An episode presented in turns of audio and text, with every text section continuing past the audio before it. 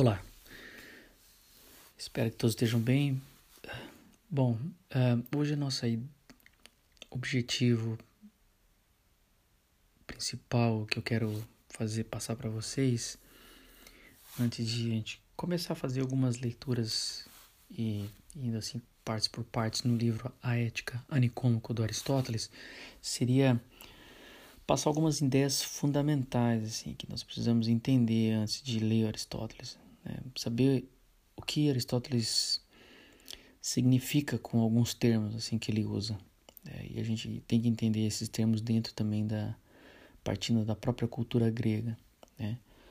Aristóteles, como eu coloquei no, no, no, episódio anterior, ele, ele foi um grande organizador das ciências né, na antiguidade e a divisão que ele fez ela de uma certa forma prevalece até hoje. Né? Por exemplo, Aristóteles ele dividiu a, a ciência, né?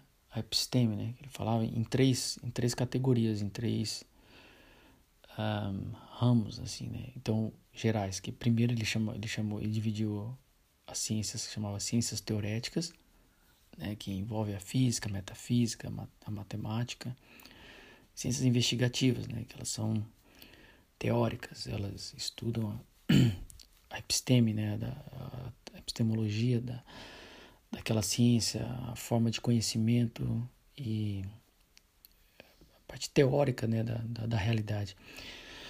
A outra ciência que ele, outro ramo, ele chama de ciências práticas, né, que envolve a ética e a política, é, estão na, na, área das ciências práticas. O que, que ele entende por prática? Né? Vem da pra, praxis, né, do grego, que significa ação. Então, é são as ciências que estudam a ação, o agir humano. Né? E nisso você tem a ética e a política. E depois você tem as ciências produtivas. Né? Essa palavra produtiva vem de poieses, que por sinal vai gerar a palavra poética, de poesia, mas poieses em grego produtiva é assim, aquilo que produz algo. Né? As ciências que, que são estudadas com a finalidade de se produzir algo. Então, para Aristóteles, as ciências elas estão muito ligadas à ideia da finalidade daquela ciência. Né? Então, algumas são apenas investigativas, elas investigam teoricamente as causas, os princípios daquela, de, das coisas. A prática, a finalidade é o agir humano. Como é que vai se vai entrar em ação, né? Como é que estudar o próprio agir humano, tanto no âmbito individual como no âmbito do Estado, da organização do Estado. Então, é o próprio agir humano, que são as ciências práticas. E a produtiva em produzir algo, né? em fazer algo. Então, você hoje tem várias ciências assim que são produtivas. Elas você estuda com o fim de produzir alguma coisa. E o que não deixa de ter um pouco da teoria e um pouco da prática. Então, mas isso foi uma forma que, que Aristóteles dividiu. A obra ética Nicômaco ela, ela é se encaixa na ciência prática, ela é uma ciência prática. Isso é, é, é bem claro em Aristóteles, ou seja, nós, ele vai estudar o agir humano. Né? E para Aristóteles, a, a obra ética dele, ela serve como uma introdução à política. As duas estão conectadas. Ética e política são duas coisas que estão intimamente ligadas. Né? E você tem que pensar o seguinte: o grego ele não, não, não tinha aquela visão, não, tem, não tinha a visão que nós temos hoje de um individualismo, do indivíduo que pode viver eticamente solto, sem estar conectado com nada. Não é possível o grego pensar isso. Para o, grego antigo, para Aristóteles, a ética, o indivíduo ele está inserido na sociedade, é, é a forma que ele compreende, e a ética, do indivíduo ela se realiza na vida política, na, na vida em sociedade. Né? Isso Aristóteles ele parte desse princípio porque o indivíduo ele já nasce num núcleo social menor que a família. Né? Ele não tem como. Ele, ninguém nasce separado de todo mundo, aí resolve entrar na sociedade. Não, você já nasce na sociedade, você é a sua realidade. A realidade do indivíduo já é dentro de um pequeno núcleo social que aquele núcleo social faz parte de um núcleo social maior, que às vezes é um bar, é um grupo de famílias, e depois vai trazer a ideia de uma vila e de um estado, né? que as sociedades foram se organizando em várias camadas para se gerar uma organização da vida. Né? E para Aristóteles, tanto a ética como a política, ela, elas visam a mesma coisa, que é o bem, o bem comum, o bem humano, né? o bem dos indivíduos e o bem da sociedade, que eles estão intimamente ligados, esses dois bens. Né? Então isso é, é uma, um conceito fundamental que a gente tem que entender em Aristóteles, que são essas divisões das ciências e essa ligação entre ética e política no pensamento de Aristóteles.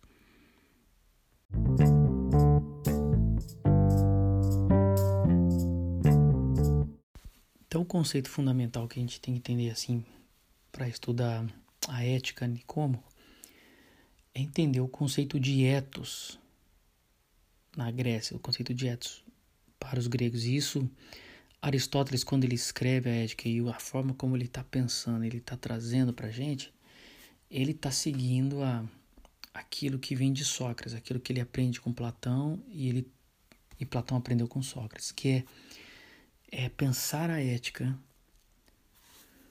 é, como um modo de ser. Então, quando eles falam em ethos, o Sócrates está pensando em ética e Platão e Aristóteles, a palavra ethos, né, que é ética vem de ethos, significa um modo de ser, né, um modo de ser humano, um modo de ser de do agir humano. Porque hoje assim, o problema é que quando a gente vai fazer uma faculdade, ou falar de ética, as pessoas pensam em ética como um conjunto de regras, uma matéria numa, numa faculdade que você estuda lá as regras daquela profissão. Talvez a ética a ética de uma profissão, por exemplo, dê aula de ética para advogados. Né? Alguns falam que isso é um desafio, né? É, então você estuda lá o conjunto de regras dentro daquela profissão que também é, tem normas e tudo mais. Mas quando você analisa a base, o fundamento de, até dessa, desse ramo dentro de uma profissão, também está querendo ensinar para o advogado, por exemplo, um modo de ser. Né? Então, como você deve ser como advogado, como é o dever ser. Aristóteles ele vai, ele vai trazer isso, isso está dentro do conceito de ética dos gregos, é um modo de ser.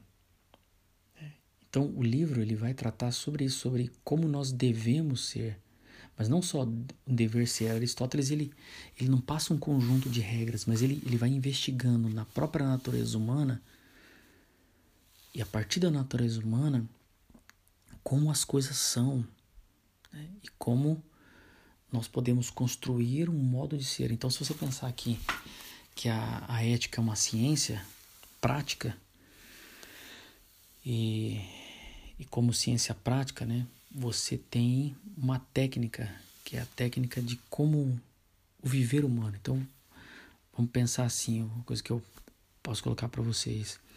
Por exemplo, como é que foi surgindo esse conceito de ética em Sócrates, Platão e Aristóteles? Os gregos começaram a observar que as pessoas elas tinham elas desenvolviam uma técnica, uma habilidade de fazer as coisas.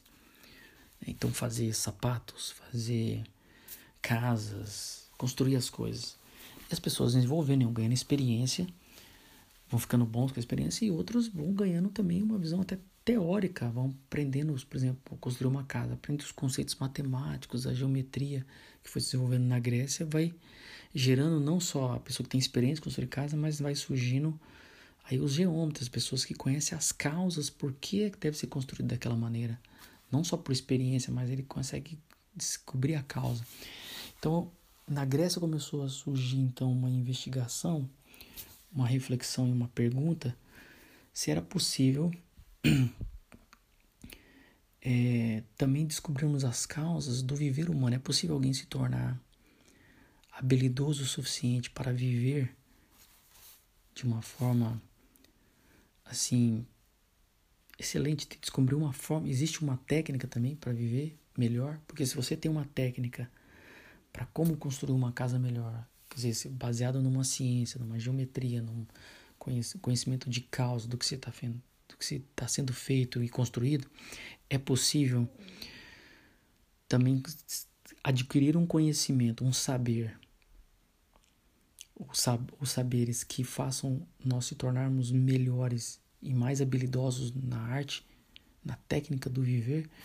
Então, assim nasce a concepção ética com Sócrates, Platão e Aristóteles. E Aristóteles vem nessa sequência de então descobrir a ética Nicômaco é um livro que ele vai tratar da própria técnica do viver.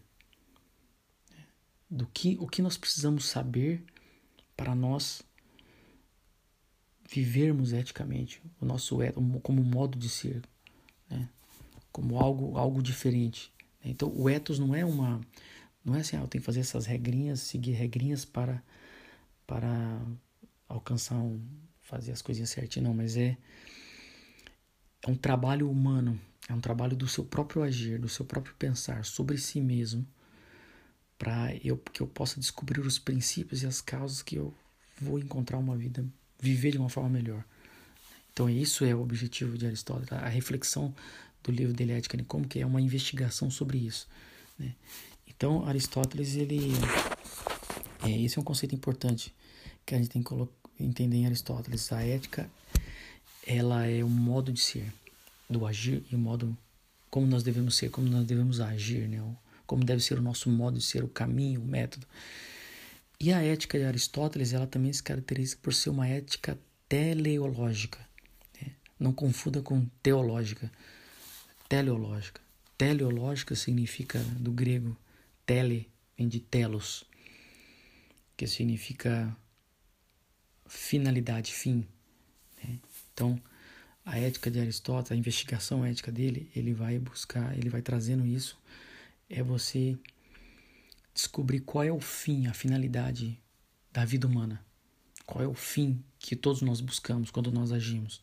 É por isso que é teleológico. Ele faz uma investigação, dessa, uma investigação teleológica. Qual é o, é o fim da vida humana? E qual é a finalidade do nosso agir? Por exemplo, quando você acorda de manhã, quando você vai comprar um carro, você, sei lá, levanta para trabalhar, você resolve comprar uma casa, quer comprar uma casa, qual é, qual é o fim do agir humano? Por que, que as pessoas agem de tal maneira e por que elas agem e para que elas agem? Então, Aristóteles começa a investigar isso, essas são as investigações iniciais dele no livro. Né? Por isso que chama teleologia, telos. Então, isso é uma, isso é uma coisa muito importante na concepção grega, a gente entender isso em Aristóteles. Porque para Aristóteles, algo, a finalidade o fim não é algo assim é, que acabou, né? Mas é a finalidade de Telos é na ideia de, de algo que alcança o seu propósito, a sua, a sua realização, né? Então, por exemplo, uh, no texto bíblico no Novo Testamento tem uma, uma frase de, do apóstolo Paulo que ele diz que Cristo é o fim da lei. Eu já vi muita gente interpretar isso de forma errada porque não entende que o texto bíblico foi escrito em grego e aquela palavra fim é telos. É, que Cristo é o telos da lei. O que, que significa isso? Que Cristo, em Cristo, a lei se realizou. Ela não, não é que fim de acabou, mas ela alcançou a sua plenitude, ela alcançou a realização máxima, alcançou o seu propósito. Seria essa ideia de teleológica. Então, quando Teleológica é isso, é finalidade, um propósito que foi alcançado. E é isso que Aristóteles está tá dizendo com teleológica. Outro conceito importante para a gente entender em Aristóteles é o conceito de felicidade. Porque o livro da Ética Nicômico ele vai trazer para nós essa discussão, essa reflexão sobre a vida feliz, sobre a felicidade. Né?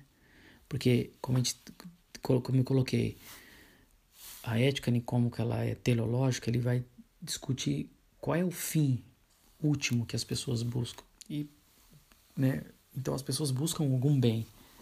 Todo, todas as ações humanas, o agir humano é movido por um bem. É. Movido por alguma coisa que você está buscando um bem. Por mais que você esteja fazendo algo mal, na sua interioridade você acredita que aquele mal você tá vai encontrar algum bem, alguma coisa vai te, te beneficiar. Claro que você está ah, para Aristóteles você está, por exemplo, totalmente movido a um engano, a uma ilusão, né? Porque o desonesto acontece isso, a pessoa, por exemplo, desonesta, ela é desonesta porque ela ela acredita que aquilo que ela vai conseguir vai beneficiar ela, mas ela não percebe que ela está cometendo um ato de justiça e aquilo não vai lhe trazer um bem, vai trazer um retorno ao contrário do que ela pensa, apesar da aparência de bem no primeiro momento. Né? Então, Aristóteles vai buscar, vai buscar isso, essa, essa compreensão do que é o bem, né? o que é o bem. E, e ele chega no conceito de felicidade? Que a felicidade é, é o bem que as pessoas buscam, é o bem supremo. E depois a gente vai investigar isso, como ele vai levantando essas, essas reflexões para chegar nessa conclusão, né? tentar seguir a, a, linha de pensamento dele. Nós vamos procurar seguir isso daí, como que ele chega nisso. Mas o conceito de felicidade é um conceito importante em Aristóteles, porque se você pegar o livro e ler direto em português, a palavra felicidade ela é traduzida de, da palavra grega eudaimonia. E é um conceito diferente do que a gente pensa hoje, porque a, hoje a ideia de felicidade que nós temos é muito ligado com a ideia de sentimento. Você sente que você é feliz, é uma ideia de sentimento, é muito emocional. E quando os gregos estão falando de felicidade, tanto Sócrates, Platão e Aristóteles, eles não estão falando de, só do sentimento, envolve também o sentimento, que tem o deleite de si mesmo, né? o que a gente poderia chamar de fluxo, né? o, que é o fluir da, né, da energia assim, é, biológica, aspecto químico e tudo mais. Mas não é isso que Aristóteles está querendo dizer. A palavra da imunia felicidade significa é tá ligado com essa ideia de finalidade que a gente vem falando, mas é eudaimonia é aquela a gente pode traduzir como realização do ser. É quando você alcança a plenitude daquilo que você pode alcançar em algo, ou, ou como ser, ou, ou sendo algo, ou, ou ser que você é. Então a, a, é a realização do, como do ser humano, né? É uma realização consciente, assim, de, de, como humano, como pessoa que eu sou. Né? Então isso é o conceito de felicidade que Aristóteles está colocando quando ele fala em vida feliz, em felicidade. Né? Então ele vai investigar a ética, né? como vai trazer a investigação disso, dessa como a gente alcançar essa plenitude.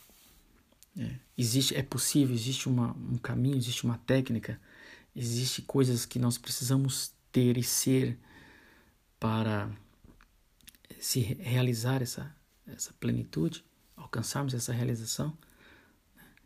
Então você vê que, como eu venho falar de finalidade e realização do ser, você percebe que a ética de Aristóteles é uma ética do ser. Ela é uma investigação do ser das coisas. Isso é uma característica da filosofia aristotélica e da filosofia platônica e, e também de Sócrates. É uma herança. Então, Aristóteles segue essa tradição iniciada por Sócrates. É, um, é como se fosse uma continuidade de um projeto. Em Aristóteles, a coisa vai ficando muito mais investigativa, muito mais é, completa. Ele vai abrangendo muitas outras coisas. É, mas ele, ele retoma os conceitos socráticos e está vivo em Aristóteles ainda. Né? Às vezes ele vai seguir um método um pouco diferente de Platão, chegar a algumas conclusões diferentes, algumas coisas, mas ele está seguindo esse projeto, essa tradição, essa, essa ideia socrática. E então Aristóteles ele investiga muito a questão do ser. E para isso é preciso também compreender em Aristóteles o conceito que ele faz da alma. É, Aristóteles escreveu um livro chamado De Anima, né, da alma. E, e o conceito de alma também é preciso compreender o que Aristóteles quer dizer com alma, que é diferente do conceito de alma que, a gente, nós, que nós temos hoje. Né? Hoje nós temos um conceito de alma também que traz muita ideia das emoções, da vontade, da mente, dos sentimentos. Mas não é esse o, o conceito de alma que Aristóteles coloca alma para Aristóteles, quando ele usa na, na época grega, é, é, é diferente porque Aristóteles vem antes de Cristo, ele traz um conceito de alma ali grego, mas ele vai elaborando também uma investigação que ele coloca. Alma para Aristóteles é um princípio de vida, é um princípio ativo de vida. E Aristóteles ele percebe que na natureza as coisas também têm um princípio ativo de vida, então de alma. Então ele divide três tipos de almas que estão assim como se fosse uma hierarquia do ser das coisas na natureza. Então assim, claro, os objetos é, inorgânicos como as pedras, eles não teriam nenhum princípio ativo. Mas ele percebe que existe um princípio ativo nos vegetais. Então ele chama, ele coloca isso como a alma vegetativa. Então a alma vegetativa seria essa capacidade que os vegetais têm, que é de reproduzir, de gerar o seu próprio alimento, essa reprodução ativa, de crescimento, de geração e corrupção. Ele escreveu um livro chamado isso. Aristóteles escreveu um livro chamado Geração, da Geração e da Corrupção. Então, é, essa coisa vegetativa que a, a própria a planta ela absorve a luz, aquilo ela gera uma coisa, um princípio ativo, existe um princípio ativo que faz a planta viver e sobreviver e crescer. Né? E, então esse é um, é um, primeiro livro do ser, assim, da, que ele coloca a alma vegetativa dos seres da natureza. Só que daí você tem um outro, tem um outro, outros seres que estão numa hierarquia superior, que ele vai chamar, que ele chama que esses seres têm, além de eles terem alma vegetativa, eles têm a, alma sensitiva, que ele coloca nesse nesse patamar os animais. Os animais têm uma alma sensitiva, então a alma sensitiva se caracteriza por um princípio ativo de vida de locomoção, né? sensorial, locomoção e memória.